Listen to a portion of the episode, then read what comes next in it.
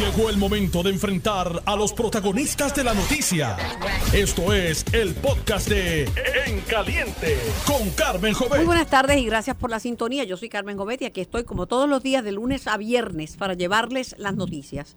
Este es un programa de entrevistas, es un programa de análisis noticioso, es un programa de resúmenes cada noticiosos cada media hora y es un programa de opiniones.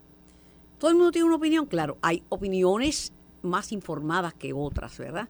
Lo que pasa es que estamos como el tango cambalache que decía, todo es igual, nada es mejor, lo mismo el burro que el gran profesor. Yo sé que hay gente que son capaces de discutir con Einstein la teoría de la relatividad y decirle a Einstein que está mal. Y, pues, pero hay que aguantar. Yo trato de ser prudente y aguantar siempre que no haya ningún insulto. Digo esto porque le han dado, en mi opinión, no tiene que estar de acuerdo conmigo, excesivo color a la vista pública en que participó el secretario de Justicia Domingo Manueli, presidida por la senadora Joan Rodríguez Bebe. Esto es viejo. La primera vez, Joan Rodríguez Bebe literalmente se comió al secretario de Justicia.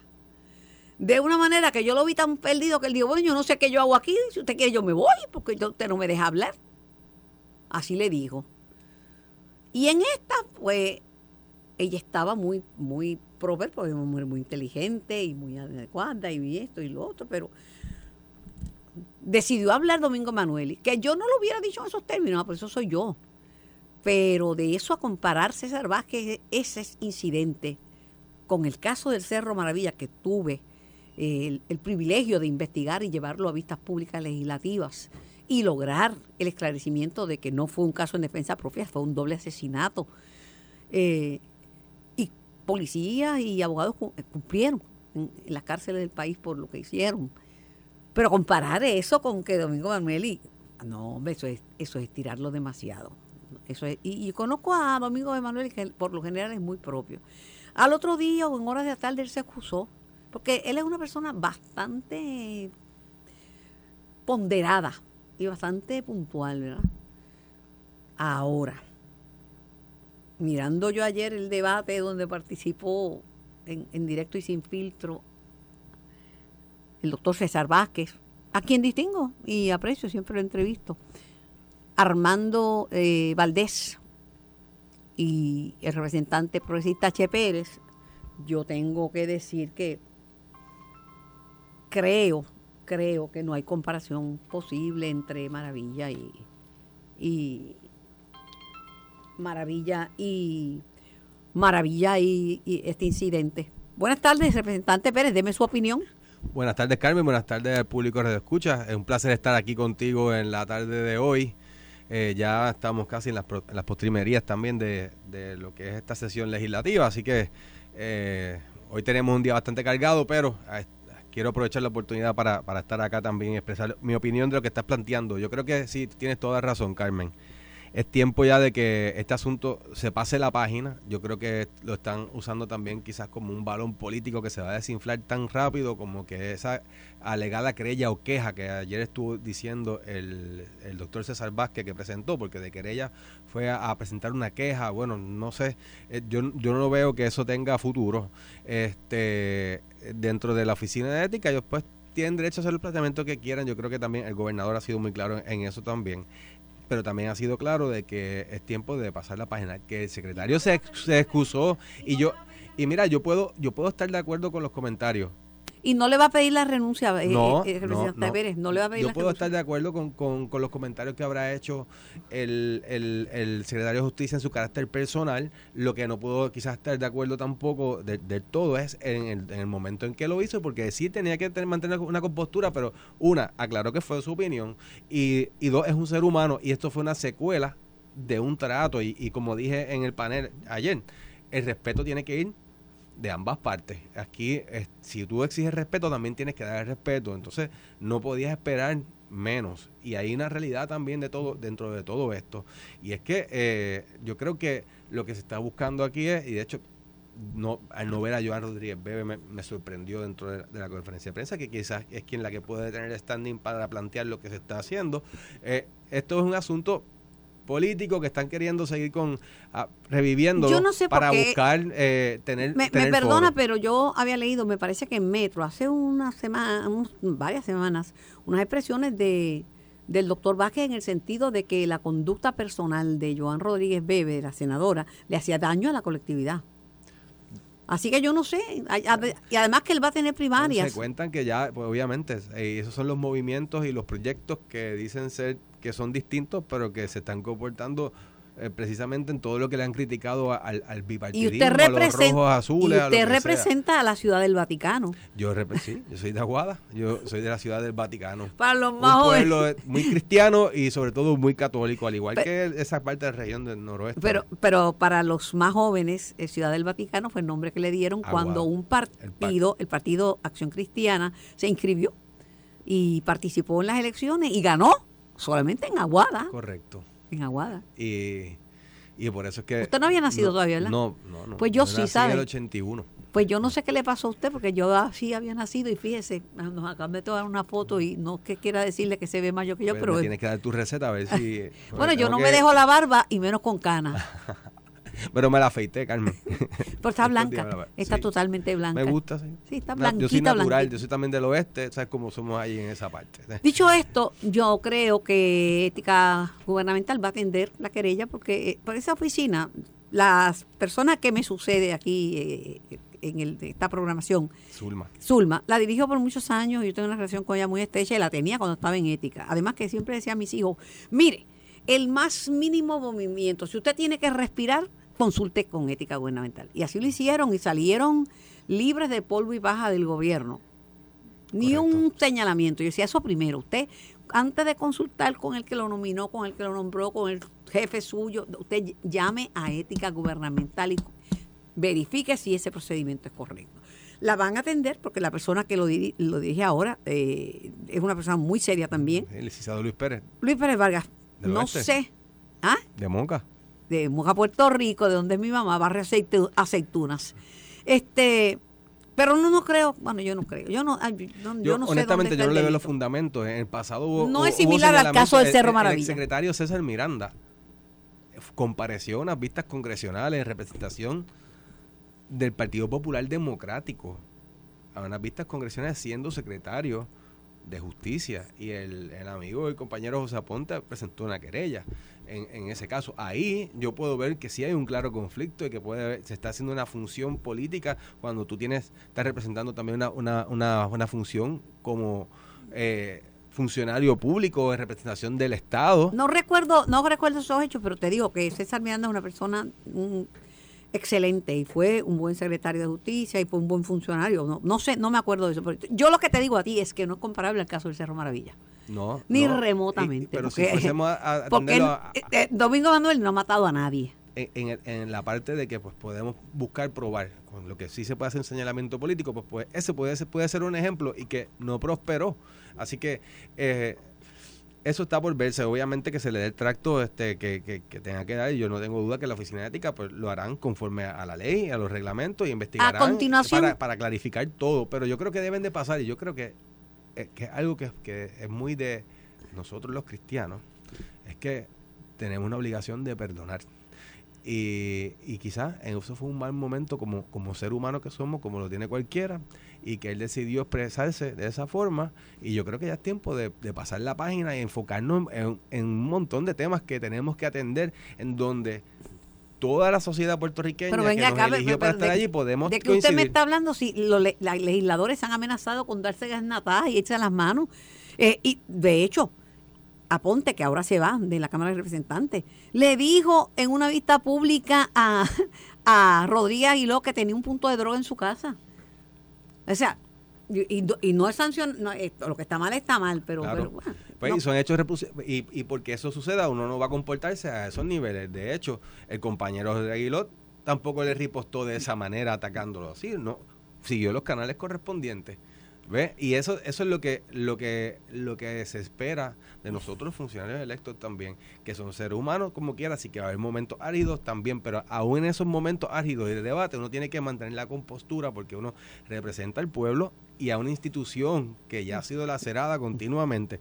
Y eh, de verdad que esto no puede Yo seguir tengo una ocurriendo. técnica que me da resultado. Yo respiro profundo y entonces cuento mentalmente hasta 20. Me quedo como calladita y parece que estoy calladita y estoy contando en lo que pasa el tiempo. A los varones le doy un consejo. Muchas veces eh, el varón que tiene otro mecanismo, ¿verdad? Y que en ocasiones prende de medio manietazo. Para evitar controversia, a lo mejor levantarse, con permiso, buenas tardes y retirarse. Porque cuando está agallado, a veces hablan cualquier cosa. Pero le voy a, sabe que usted está en boca de todos, usted como legislador y los legisladores. El tema es los viajes. Los viajes. ¿A dónde van? ¿A qué van? ¿Y con qué chavos van? Al gobernador le ha cogido su agüita y de la buena. Más que su agüita, un chubasco, porque él criticó al presidente del Senado por ausentarse en un momento en que estamos en, en el pico que ya cierra la sesión legislativa. Pero resulta que Carmelito Ríos, mi pana, iba montado también al lado. ¿Para qué? A Noruega. ¿A qué a Noruega?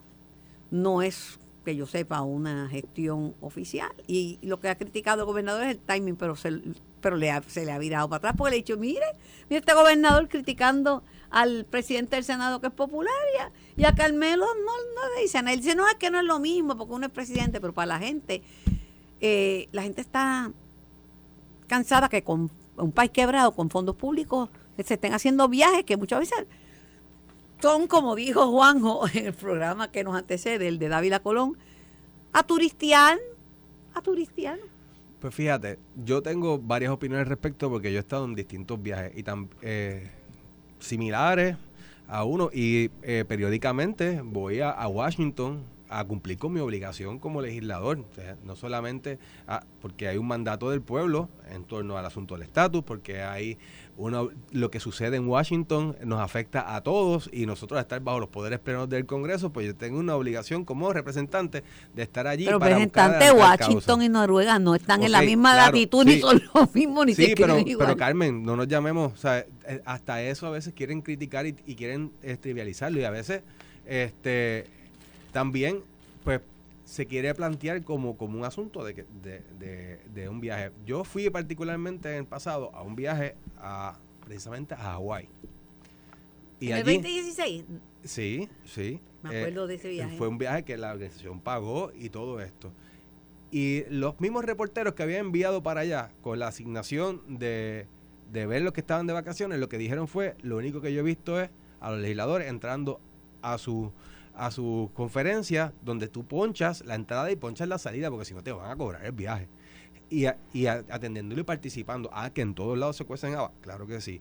Que, ah, que en el pasado también hubo distintos señalamientos, también. Pero también es importante a veces esas relaciones que uno hace en ese tipo de dinámica donde tú también pero es que- es vamos a ver, pero, te pero- entiendo, Che, pero, pero vamos a ver verlo en, el- el momento. pero es que- Ahora yo, yo puedo entender, y el, el argumento es que estamos a final de sesión, este y un viaje a Europa, pues posiblemente, pues eh, con toda certeza era previsible que causara este, este tipo de controversia porque estamos esperando por aprobar eh, la enmienda al código de, de- de rentas internas, estamos este, esperando aprobar el, el código electoral. el código electoral, estamos est- en, en, en pleno en- velando por el asunto de la, de la, del ajuste de la deuda de la Autoridad de Energía Eléctrica. Hay ciertos asuntos que son inherentes a la Asamblea Legislativa. que son de vital allí, importancia. Que, que yo no sé si realmente a lo mejor la organización costeó el- los pagos del Sí, viaje. eso dijo. Ángel, Ángel Raúl Matos, no el que que- no Ángel Matos, el representante Ángel Raúl Matos de comunicaciones de, del Senado eh, y del Partido Popular. Él, él había dicho que sí cubrían gastos, eh, no todos los gastos, pero buena parte de los gastos. No, no, no me acuerdo si era el pasaje y ellos cubrían las comidas y el alojamiento, pero cubrían parte del pasaje. Aquí, obviamente, lo que yo entiendo y que pues quizás es, es donde viene el señalamiento y, con, y con validez, pues, es, puede ser el momento en el que estamos durante el periodo de, cumplir con nuestra eh, eh, obligación como legisladores. Eso yo, y obviamente el, el presidente del Senado, pues siendo la figura más importante dentro del cuerpo hermano, pues eh, el señalamiento obviamente cobra aún más fuerza. Se chavó Sí. Carmelo. Y- y por- Carmelo, pues, se- no, se chavó porque para defenderlo va a decir, bueno, el Entonces- importante es Dalmau, Carmelo no es importante y es secretario general pero, del partido. pero a veces eh, la, el, hay que, obviamente, uno tiene que ser muy cuidadoso y uno tiene que también justificar bien y uno tiene que cumplir con el propósito del viaje y presentar también luego los informes correspondientes para que todo esté claro. Representante Che Pérez, la, la gente, una de los- las participaciones que más cuestionan es las delegaciones al desfile puertorriqueño, que van los alcaldes con montones de gente, que van los legisladores, eso, eso, eso lo paga el desfile puertorriqueño o lo pagan los legisladores de su bolsillo o, o, o es un gasto público. Bueno, yo, yo nunca he ido a un desfile, de- ni en Orlando, ni en Chicago, ni en Nueva York, de los que he estado, este algunos lo pagan de su, de su propio bolsillo. Los alcaldes, eh, de hecho he visto muchos cuestionamientos de distintos alcaldes ahora que sobre unos gastos excesivos que se le está cuestionando a los distintos legisladores municipales. No ha trascendido más como quizás pudo deba de trascender, como sucedió con este viaje, esos cuestionamientos en los medios hacia los alcaldes Pero años anteriores pero ha sido un pero ídolo. pero sí se presta para todo eso tú sabes y, y bueno un desfile pues uno tiene que ver realmente poner las cosas en un balance pero también hay eh, no, no es el desfile puede ser las actividades que hay eh, y donde se establecen eh, distintos contactos y relaciones que también son importantes Eh, pero en mi caso pues yo pues soy bastante selectivo o sea, don- a lo que tengo que ir y o- obviamente me mantengo activamente visitando la capital federal porque es que ahí es que todo lo que pasa allí nos afecta y hay asuntos como lo de, como lo de la transición del el SNAP. 20 desde el 2021 y estamos en el 2023, los, los representantes han visitado Nueva York, Washington, D.C., Florida, Hawái, Luisiana, Nevada, California, Colorado y Texas, pero también Irlanda, Costa Rica, El Salvador y España. Decía Dávila Colón, bueno, yo entendería que visitar a, Irlanda, Costa Rica, El Salvador, España y Noruega puede ser una gestión, vamos a decir, de el DMO, de turismo, porque tienen que ver con eso, pero legisladores este, a, a buscar qué, a copiar qué y cuál es el fruto, porque todo tiene que Bueno, tener un rendimiento. puede que haya el fin, ¿cuál es pero el ahora, fruto? ahora les corresponde a ellos entonces plantear y, y probar entonces todo esto. Este, de, de- de- pues, si hubo hay un fin legítimo y se obtuvo una, un- de verdad, un eh, fruto de, de, de este, de estas visitas, pero eh, la realidad es que pues hasta un cierto punto yo, o sea, yo entiendo que uno tiene que ser muy comedido eh, de igual manera este, con el gasto de los fondos públicos, pero en el caso o sea, hay, hay que mantener cierta interacción con la, en las distintas jurisdicciones, hay que ir y ver, este, y en el caso mío, pues vuelvo, yo a Washington, las veces que tenga que ir, voy a ir porque es, es parte de mi función y es una obligación que uno tiene de ir a donde eh, se toman las decisiones que y a afectan. Noruega hubiera ido. Mira, que ahora quién va a ir a Noruega. Ahora quién va a ir, Carmen, a Noruega. Ya Eh, hay que ver la finalidad del viaje de igual manera y cómo es y si y si te y si le cuesta al pueblo, pues uno tiene que realmente tomar en consideración cuánto No, va, puede que- ser el costo y la función. Nos hemos olvidado que tenemos un país en quiebra. Y, y aprovecho para informar que no lo quebró la Junta de Supervisión Fiscal. No lo quebró Luma tampoco, estaba quebrada ya. Estaba quebrada la autoridad y estaba quebrado Puerto Rico. Claro que sí. Hemos hecho Pero- esfuerzos por salir y la Junta ha ayudado a salir y de la estamos en eso y, y- y aunque yo critique a la Junta por muchas razones y es un asunto de, de cuestión moral y de dignidad como, como, como un ciudadano de Estados Unidos que se me niegan unos derechos, eh, bueno, eh, hubo una parte que pues sí nos ha ayudado y ya estamos ya por salir de todo esto y hoy mismo ya vemos que hay informes Nos ha de que... ayudado, no- el no- state nos permitió que no pagáramos, pues estaríamos claro. este, eh, pidiéndole luz por Y, hay que, y ojo con lo que está sucediendo, con lo que pueda suceder con la decisión de, de la, de la jueza en el acuerdo de la deuda de, de la Autoridad de Energía Eléctrica. Pero Carmen, antes de, de seguir en esto, yo tengo que decirte algo. A nosotros aquí en Puerto Rico nos gusta recibir gente también. Y nos gusta que vengan gente de otras jurisdicciones a compartir, interactuar con nosotros. Eh, y que vengan de otros estados también a visitarnos. Para nosotros lo recibimos aquí, se interactúa en, en este. ¿Y sabes qué? Que aunque menos eh, menos controversial también hace los mismos señalamientos porque yo tengo una experiencia que nos pasó. Eh, yo pertenecía a un programa federal bajo la administración del gobernador Fortuño. Yo trabajaba en la oficina de comisión de asuntos municipales. Y Puerto Rico fue la sede de la conferencia anual del Juvenile Justice and Delinquency Prevention. Y venían de todos los estados. Y hubo señalamientos y hubo reservas porque estaban catalogando Puerto Rico como un lugar exótico y que eso iba a traer problemas porque iban a pensar que la gente viene a la playa, aunque estuvieran encerrados en, un hotel, en un salón de conferencias todo el día.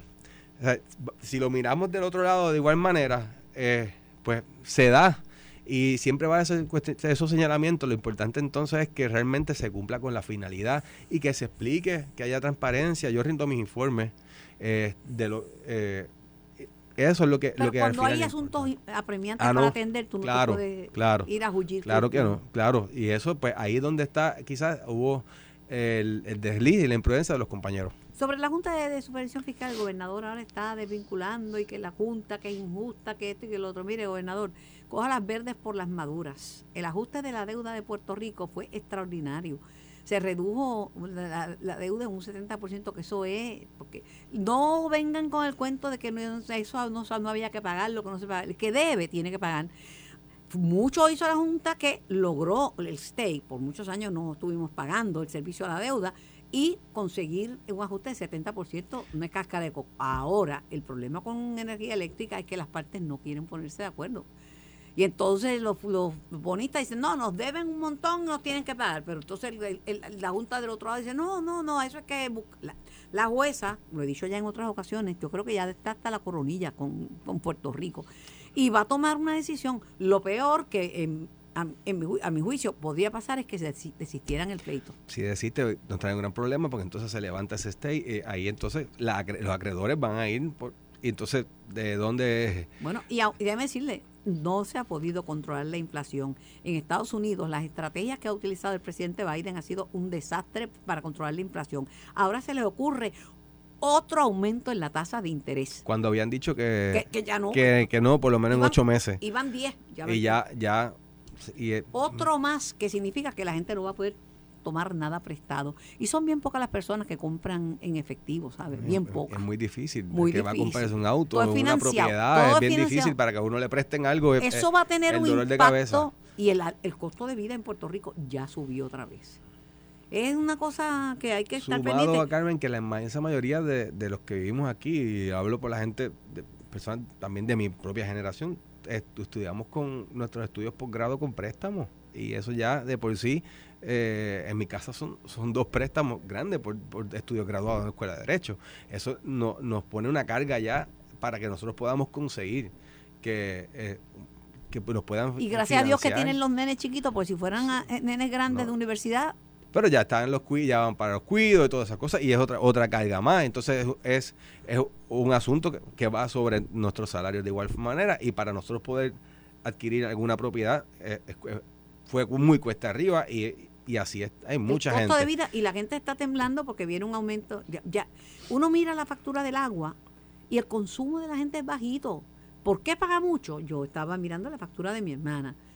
El consumo de ella es mínimo, una sola persona y muy prudente en el consumo de agua y de luz. Pero todos son, y para, para tal cosa, para el impuesto de esto, para el impuesto del otro, y el consumo eran 30 pesos y pagó 200 pesos de agua. Pues, y, y ahora que tenemos que mirar, mm, replicar, evitar replicar esto. Ya tenemos que bregar con lo que tenemos, pero entonces tenemos que ser también prudentes este, en, las medidas que se tomen, eh, hacer un balance entre tener, ayudar y buscar que nuestra gente, que los servidores públicos eh, pues estén, estén bien remunerados y que se puedan garantizar también los servicios esenciales, pero en un balance porque a veces querer darnos la vida que no podíamos darnos porque el, propio diseño político de Puerto Rico está, estaba hecho para esto, que terminemos y, terminamos donde estaba, pues nos llevó a, tener que enfrentar estos momentos tan difíciles y nos va a tocar a nosotros, pero a, cuántas generaciones más van a tener que pagar esos errores del pasado. Una cosa una cosa bien trágica. Bueno, cambio el tema porque tengo que ir a la pausa, pero a mí me ha causado mucho estrés la búsqueda del sumergible desaparecido. Primero porque soy claustrofóbica y de pensar que estaría en, un aparato que no abre desde adentro, que para salir tiene que abrir alguien desde afuera, que está diseñado y preparado para una, un descenso muchísimo menor, no a 4.000 pies eh, en, el, en el océano, este y que se la que el oxígeno está limitado y que se va acabando. Eso me ha causado mucho estrés. Pero también me causa mucho estrés cada vez que suena mi teléfono con una alarma de una persona desaparecida. Porque eso no parece eh, esa herida abierta, como, como la señora Colona, como que yo tuve, yo llevé ese caso, el caso del hermanito Colona, fue un caso que lo estoy investigando por como por 20 años. A doña Noemí, cómo sufrió, cómo esperando a sus hijos todavía con el cuarto igual. ¿Qué uno hace cuando una persona está desaparecida? ¿Cuál es el protocolo? ¿Cuántas personas de las que se desaparecen aparecen? Es lo próximo y tengo una invitada eh, de la Policía de Puerto Rico especializada en, ese tema. En la compañía hoy del representante progresista, Che Pérez. Soy Carmen Jovet y estoy En Caliente. Estás escuchando el podcast de En Caliente con Carmen Jovet de Noti1630. Por Noti1630 AM y por el 94.3 FM. Estamos en vivo hasta las 4 de la tarde y esta es una transmisión simultánea este, me escuchan por eh, la banda AM y por la banda FM. Donde quiera que usted se encuentre, nuestra voz llega para mantenerle a usted bien informado. Le decía a mi invitado de esta primera hora que lo más angustioso y triste tiene que ser tener una persona desaparecida. Cada vez que suena una alarma en mi teléfono, eh, yo digo, ay Dios mío, si es un niño, ¿dónde estará? ¿Cómo estarán esos padres? Que aparezca pronto. Pero hay ocasiones en que no aparecen. Tengo a la sargento Viña Vega, coordinadora y supervisora de la Oficina de Personas Desaparecidas de la Superintendencia Auxiliar de Investigación Criminal. Saludos, eh, sargento, un placer tenerla con nosotros aquí en el programa. Saludos, saludos, muy buenas tardes y saludos a todos los radioescuchas. Gracias por la invitación. Un placer tenerla. Eh, tengo entendido que las estadísticas dicen que el 90% de los desaparecidos aparecen, ¿verdad? Eso es así. ¿Y por qué se van? ¿Y por qué no están desaparecidos y no le comunican a su familia dónde están, causándole esa, esa desesperación y esa situación de, angustia y ansiedad? Mira, Carmen, son varios factores, varios factores. Entre uno de ellos, ¿verdad? Son situaciones externas dentro del círculo del hogar o dentro de la estructura del hogar, ¿verdad? Que no se han identificado y que como familia tal vez pues no han podido resolver y toman esa decisión muchos de ellos de irse ¿verdad? Y, no notificarle a los familiares y permanecer en el anonimato. Son diferentes factores lo, ¿verdad? lo que lo caracteriza. También tenemos las personas que no quieren ser localizadas porque han sido también víctimas y no lo han reportado nunca a la policía. Pues víctima de tal vez de algún delito y se me es mucho más fácil esconderlo y no y no decir dónde estoy porque es la forma o manera que yo tengo en el momento para autoprotegerme. Y esos son por lo menos varios de esos factores. Pregunto, eh, ¿por qué cuando la gente llama le dicen que de momento no pueden hacer nada, reportar a una persona desaparecida, le dicen que tiene que esperar 24 horas? Si no se puede empezar a buscar a la brevedad posible si es un niño, si es una niña, si es una persona que está privada de sus facultades mentales. Mira, no, este, eso está completamente erróneo las personas que entiendan que su pariente, familiar más cercano, la persona que está reportando, ¿verdad? tiene un patrón de conducta, se desaparece y no es usual, tienen que informar inmediatamente a la policía.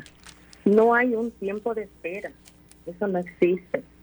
Simplemente se va a las autoridades, se solicita, ¿verdad? Eh, se le informa al policía de, de que su familiar está desaparecido y se tiene que comenzar una investigación inmediata Pregunto, Sargento, ¿cuál es el promedio anual de, casos de personas desaparecidas en Puerto Rico? Pues mira, en el 2022, por decirte una, ¿verdad? Un, año, nosotros tuvimos alrededor de 1.145 reportes. De esos 1.145 reportes, 1.053 fueron localizados, ¿verdad?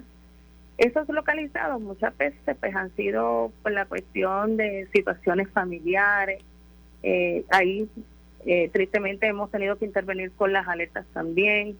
Hemos todavía tenemos un por ciento, ¿verdad? De, de todavía que no han sido localizados porque muchos de ellos también salen fuera del país o no hemos localizado, ¿verdad? Su, su dónde se encontrasen en el momento porque todavía o no han querido ser localizados o tristemente tristemente no hemos podido lograr este, dar con el paradero de su cuerpo en, los peores casos. ¿Qué por ciento de las personas desaparecidas aparecen muertas? Mira, yo te puedo decir que el porcentaje, no tengo el, el porcentaje en estos momentos, pero el porcentaje es bien bajito, bastante bajito. Yo te puedo decir de que eh, son bien pocas las personas que se encuentran, ¿verdad?, este, sin vida y que estén envueltas en otras circunstancias. Tiene que aclarar el que, que llama para, para pedir ayuda si es una desaparición o es un secuestro, porque no es la misma cosa.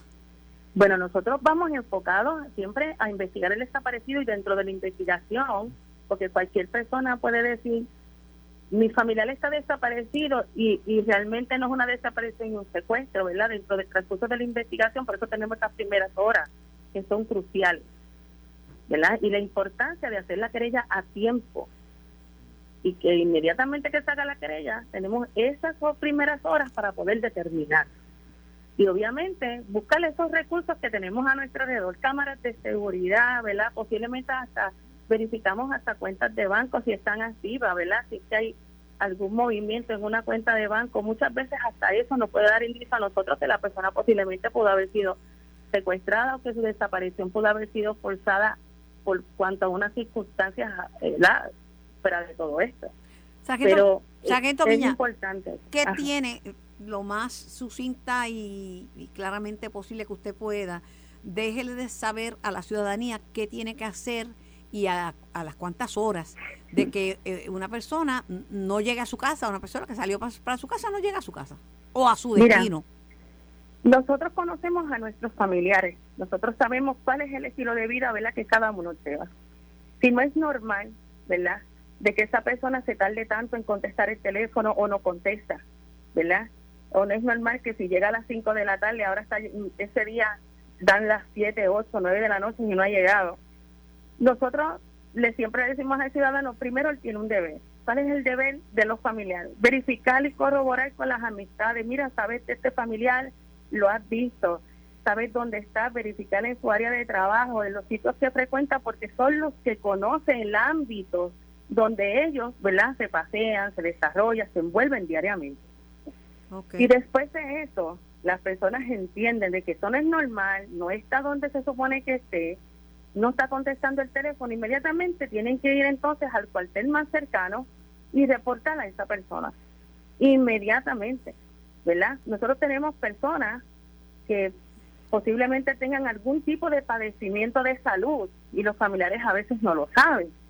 Eh, y eso lo puede llevar a, que, a, desorientarse. Eh, algún alguna situación extra de salud que los pueda comprometer. Por eso es importante inmediatamente hacer la querella. Pero la familia tiene un también una responsabilidad que es verificar, corroborar. No es que jala por el teléfono y mira, así como no me contestó. No, no, no. Vamos a corroborar y verificar si en el área donde se supone que esté no está. Se supone que. Pero hay otra, hay, otra realidad, Sargento Viña, y es que hay mucha persona mayor viviendo sola que nadie sabe si se cayó, si no, no llegó porque está herida en la casa, si le dio un ataque, un derrame cerebral, un ataque al corazón, o sea, ¿Cuándo se, se, activa, eh, se activan las alertas? Ok, nosotros tenemos diferentes alertas, ¿verdad? Tenemos la alerta Silver, la alerta Santi, la alerta Rosa y la misma alerta Amber. y no vamos a, dejar tampoco la alerta Mayrelía, que es importantísimo, es para los gitanjón. Cada alerta se evalúa. Nosotros tenemos un, panel, ¿verdad?, de, de oficiales eh, que ellos evalúan todos los casos en su totalidad, porque no todos los casos conllevan una alerta. Tiene que haber unos requisitos. Y la alerta se activa, ¿verdad? También como mecanismo, parte, parte del proceso de tratar de localizar la persona, pero no, no es que exima la investigación, la investigación tiene que continuar, eso es una herramienta más, igual que las fotografías que se publican. Inmediatamente que la investigación empiece con su curso, que los, que los agentes, ¿verdad? Ellos, los agentes de SEI se toman jurisdicción, ellos tienen que recopilar una serie de datos, se comunican con el panel y el panel entonces hace la evaluación correspondiente. Porque nosotros tenemos la, responsabilidad de hacer una evaluación exhaustiva en contra del reloj, porque tenemos un tiempo para, para hacer esa evaluación y con mucha responsabilidad. ¿Cómo no? Pues agradecida, Sargento Viña, por su aportación y por dar esta información que es vital para que la gente entienda lo que tiene que hacer, porque constantemente les dicen a uno erróneamente que uno tenía que esperar 24 horas. Me alegro saber que no, uno puede reportar esto rápido, ¿sabes? No, gracias a ustedes y te quiero añadir algo bien rapidito. Históricamente, ¿verdad? Eh, ahora mismo en la Superintendencia Auxiliar de Adiestramiento, en la Academia de Bravo, se está dando lo que es el adiestramiento para instructores sobre investigaciones de personas desaparecidas y alertas de Puerto Rico. Esto va en mira, ¿verdad?, de que cada instructor va a ir hasta las, todas las áreas policíacas para entonces educar al policía, ¿verdad?, darle las herramientas al policía para que esto pueda ser más efectivo, tengamos, ¿verdad?, el tiempo correcto para hacer las investigaciones. Y, y, añadiendo a eso, ya estamos empezando a conformar los equipos de búsqueda y esto se les vamos a incluir manejo de emergencia, policías este municipales. Hemos adiestrado ya sobre más de 900 policías municipales. Tenemos el apoyo de la oficina de la alerta Amber de Estados del Congreso de los Estados Unidos. O sea que realmente estamos preparados, tenemos mucha visión y para nosotros las personas desaparecidas son muy, muy importantes porque necesitamos localizarlo lo antes posible, localizarlos a tiempo, localizarlos con bien para poderles llevar a cada familia la paz que ellos necesitan. ¿Cómo no? Así que gracias a ustedes por la oportunidad. La sargento Viña de la Policía de Puerto Rico, experta en, en casos de personas desaparecidas. Representante, eh, hablábamos hace un ratito de que el tiempo es oro y hay mucha legislación pendiente. Ahora mismo me decían que las enmiendas al Código Electoral están, pero yo no sé si, y que están en, en, en, comité de conferencia. Comité de conferencia, pero este, tendremos tendremos la oportunidad de aprobar toda la legislación fundamental para la calidad de la vida de los puertorriqueños que está pendiente. Yo espero y espero que hayan acuerdo. Si te fijas, hay, uno de los principales escollos que enfrenta esa legislación es la propia delegación del Partido Popular Democrático, quien es quien tiene control del proceso legislativo ahora mismo. Que no se han puesto de acuerdo eh, sobre qué. Ah, se habían puesto de acuerdo, Tatito. Hubo un acuerdo en el pasado, claro que sí. Y, la, y, yo creo que era justo y atendía unos asuntos que eran puntuales, eh, técnicos también, que ayudaban realmente a que el proceso eh, el día de las elecciones fue, sea uno mucho mejor, mucho más justo y donde también se le garantiza el derecho al voto a una mayor cantidad de población y eso en una democracia es sumamente importante. Pero obviamente hay quienes tienen opiniones distintas, hay una serie de, disputas internas dentro del propio partido eh, Popular Democrático que ha provocado que estemos en esta. Aparentemente a Jesús Manuel se le enderezaron las cosas porque él se presentó ante la Junta de Gobierno en la reunión del miércoles, ayer, y le aprobaron prácticamente todo. El partido no está pelado como estaba porque Dalmau de doscientos y pico mil dólares, o sea, queda para pagar la renta, la luz, el agua para, para unas cuantas cositas. Además, el partido contribuyó para la elección especial, o sea que no, no está tan mal, mal no están.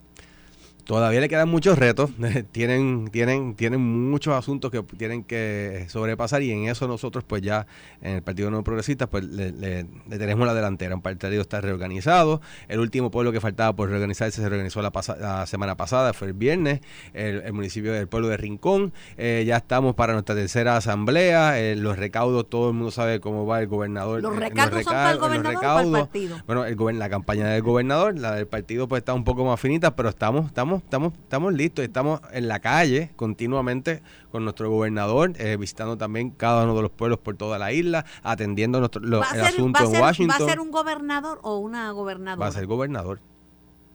Nuevamente sí, Pedro Pierluisi va a revalidar. ¿Sí? Sí, cuenta con mi respaldo. Pero usted cree que las primarias es un mecanismo justo y es un mecanismo... Las primarias es un mecanismo justo, es, un asunto de ley. El Partido No Progresista es un partido de ley y orden. Y todo aquel que decida en, en noviembre radicar la candidatura y, presentar su intención de candidatura para la posición que sea, hay que respetar esa decisión.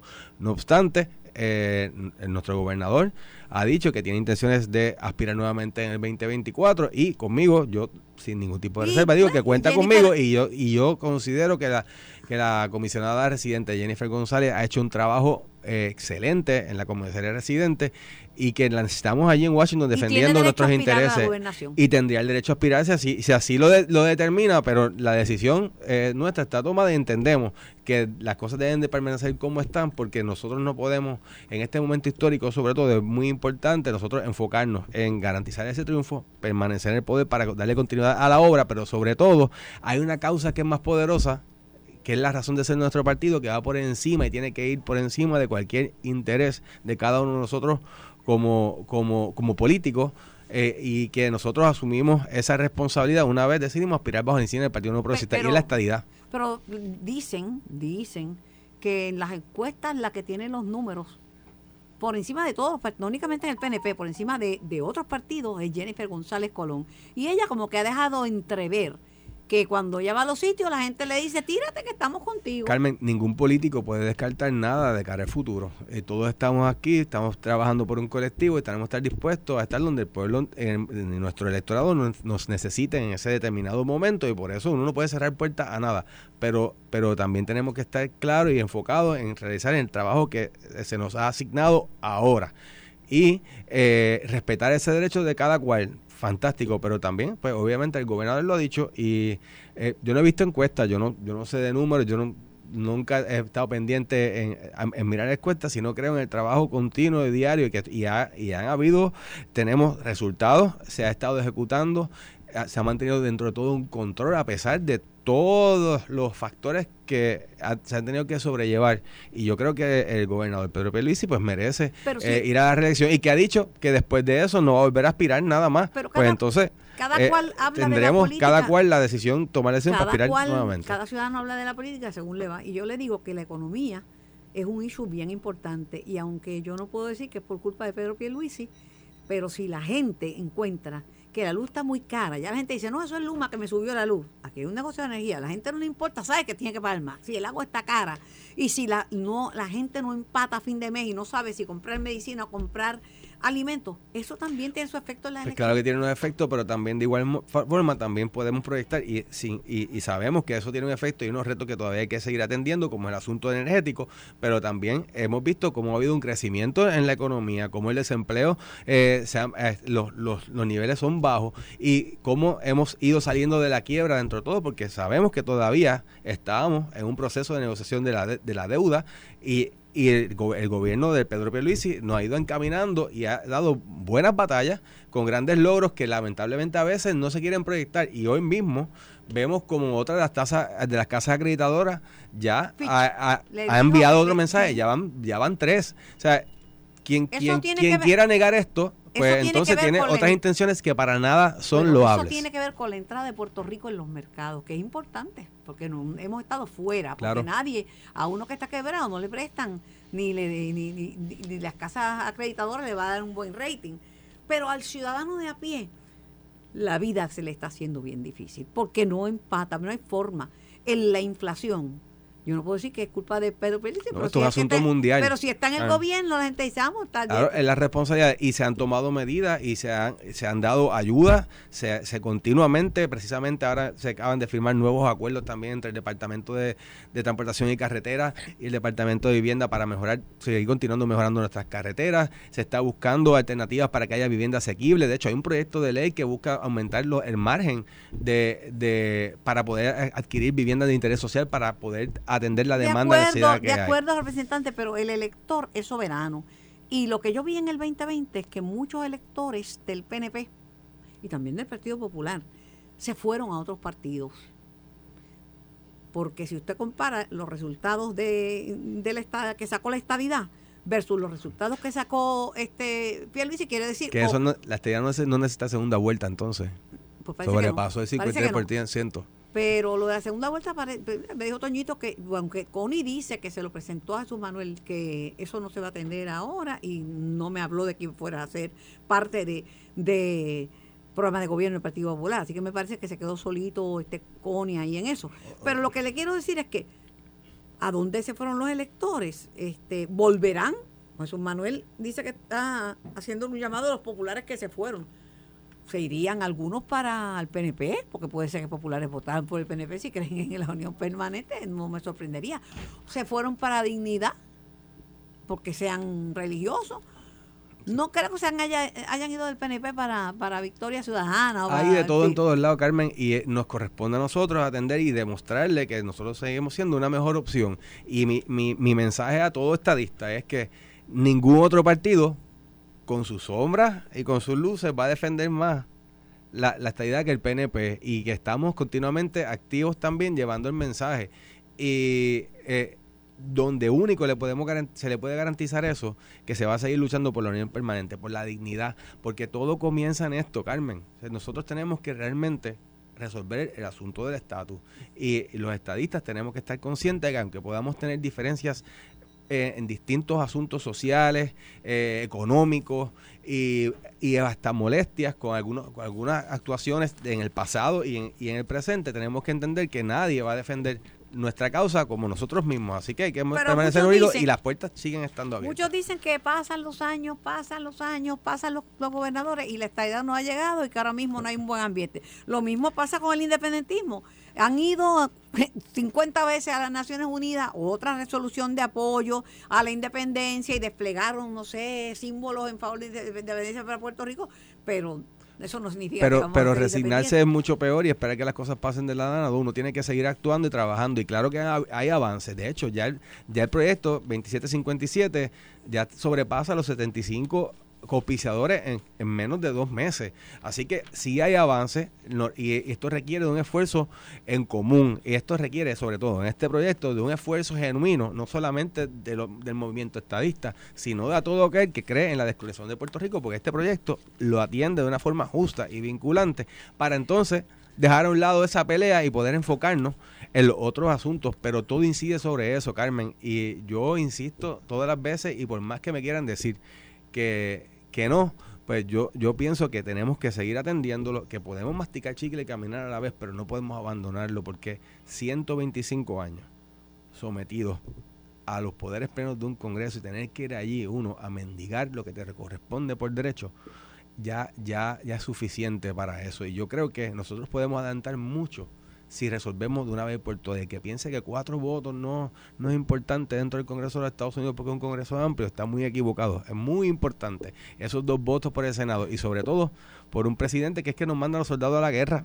y, y, el, y el sinnúmero de asuntos que, que nos ayudaría a nosotros a atender este problema. Y si no, al fin y al cabo, si la decisión es otra, también yo estoy dispuesto a respetarla, pero aquí yo me quedo bajándome. porque lamentablemente hay sectores que creen en la descolonización y la independencia, pero se alían con, con los colonialistas por egoísmo, por egoísmo. Entonces dejan de, de, de, que este asunto de la, nuestra dignidad como, como seres humanos, como ciudadanos, se atienda de una forma, de la forma correcta. Lado. Si yo un país independiente, aquí yo me, quedo, luchando por lo mío porque yo sé lo que vale y porque sé lo que vale, sé lo que podemos seguir aportando y porque sé lo que vale, reclamo lo que me he ganado por derecho.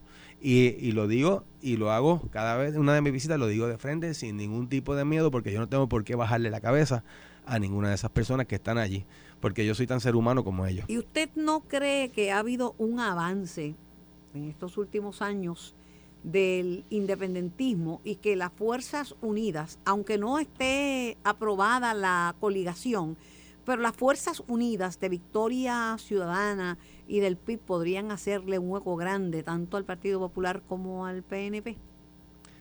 yo estoy muy confiado y yo sé cuál es la, la decisión de la mayoría del pueblo de Puerto Rico y es que avala eh, la unión permanente con los Estados Unidos con los poderes plenos y para cumplir con las obligaciones y que esa es la estadidad. Eh, podrá darle la impresión de que hay un crecimiento. Yo no le temo a eso tampoco, Carmen, yo te soy muy sincero. Y yo no voy a hacerle un ataque visceral ni directo a esos movimientos porque yo entiendo que es un asunto digno también. No voy a jugar el juego que hacen ellos porque entonces, estaría predicando eh, la moral en paños menores y eso no yo no creo yo creo que en la dignidad del ser humano es inviolable yo creo que en el derecho de nosotros a, la libre determinación y que se nos trate como corresponde así que crezca o no yo voy a seguir trabajando para mantener la mayoría y para que se respete esa voluntad del pueblo que ya en tres ocasiones ha dicho que favorece la estadidad hay que respetar la gente que lucha. Por ejemplo, hay un reportaje de una persona que yo sé quién es, que la conozco, doña Mirna Pagán, tiene 87 años y ha regresado al Comité de Descolonización de la ONU para reclamar la atención hacia los problemas que tiene que tiene Vieques. Ella dice que alza su voz para defender la isla y quiere que lo que le queda de vida sea una inspira eh, lo que le queda de vida sea una inspiración para su gente, en especial para la nueva generación. Yo creo que es digno que cada cual defienda Y es justo, y yo creo que el, el- el gobierno de los Estados Unidos eh, no ha cumplido y lament- pues, en la situación en que se dio, abandonó Vieques y eh, no ha cumplido con la limpieza que se merece eh, eh, los viequenses que nos merecemos todos los puertorriqueños de disfrutar de nuestra tierra y de que y de que se limpie de la contaminación que hubo. Yo creo que eh, en eso uno no puede hasta todavía han que hay, que hay. No, Carmen, de hecho, no solamente en Vieques, vol- volvemos. Entonces, yo soy estadista y pues, con más razón lo, lo reclamaré en, en, en la, en la isla del Monito, en la isla del Desecheo, en distintas áreas de, de Puerto Rico. Entonces, yo me voy a quedar aquí esperando por la dádiva cuando ya yo he entregado tanto. No, yo quiero poder, yo quiero poder tener una voz o varias voces. Cuatro Jennifer González allá, imagínate ¿Cuánto- cu- con, con la con la con, con- con la voluntad. Ah, cuatro Pedro Pedro Pierluisi que fue un excelente congresista. Eh, mira, yo creo que es necesario, es necesario porque es ahí donde nosotros podemos levantar con la fuerza de un voto y con el poder que eso significa los reclamos que nos merecemos porque eh, eh, no es justo, no es justo, no es para nada y más cuando ya nosotros hemos dado tanto. Y por eso yo creo que y avalo todo el que vaya a las Naciones Unidas, aunque sea, como algunos dicen, un ejercicio fútil. Y mira, ya hay muchos estadistas que han estado ocupando el campo. Yo no pude estar, hubiese querido estar, pero te garantizo que el año que viene voy a estar allí. Eh, de igual Yo manera. ido, eh, Y, y hay que hacerlo. No, se dejan espacios vacíos, aunque todos sabemos el poder que tienen los Estados Unidos dentro de, de las Naciones Unidas, de igual manera, pero hay que, hay que Cuando la demostrar. señora Kirkpatrick era delegada de Estados Unidos ante Naciones Unidas, se iba hasta el cuello diciendo que Puerto Rico no era una colonia. Pero el Tribunal propio Supremo de Estados Unidos lo ha validado en toda una, cada una de las decisiones. Y si vamos a los casos insulares, está más que claro que somos una pertenencia. Y eso no es justo, eso, es- eso atenta contra las tradiciones democráticas de, pro- de los propios Esto es Estados Unidos. especulativo, pero antes de decirle bye bye, goodbye, adiós, solón, sayonara o guau. este, ¿sacará Madame. muchos votos el, la papeleta en favor del voto presidencial? Si está ahí, yo estoy seguro de ti que la gente de Puerto Rico va a aprovechar. Y es un buen mensaje. Y está legislado. Agradecida por su tiempo y agradecida por su sí. participación. Cogió su agüita también colombiana. ¿no? Una de cal y una de Lo arena. importante es que están bien documentados y que son funciones oficiales y que contamos es parte de la política pública y, y del mandato del pueblo. Gobernador, se fue Dalmau, pero se fue Carmelo también. No estire demasiado el chicle para su lado. Esto fue el podcast de En Caliente con Carmen Jovet de Noti1630.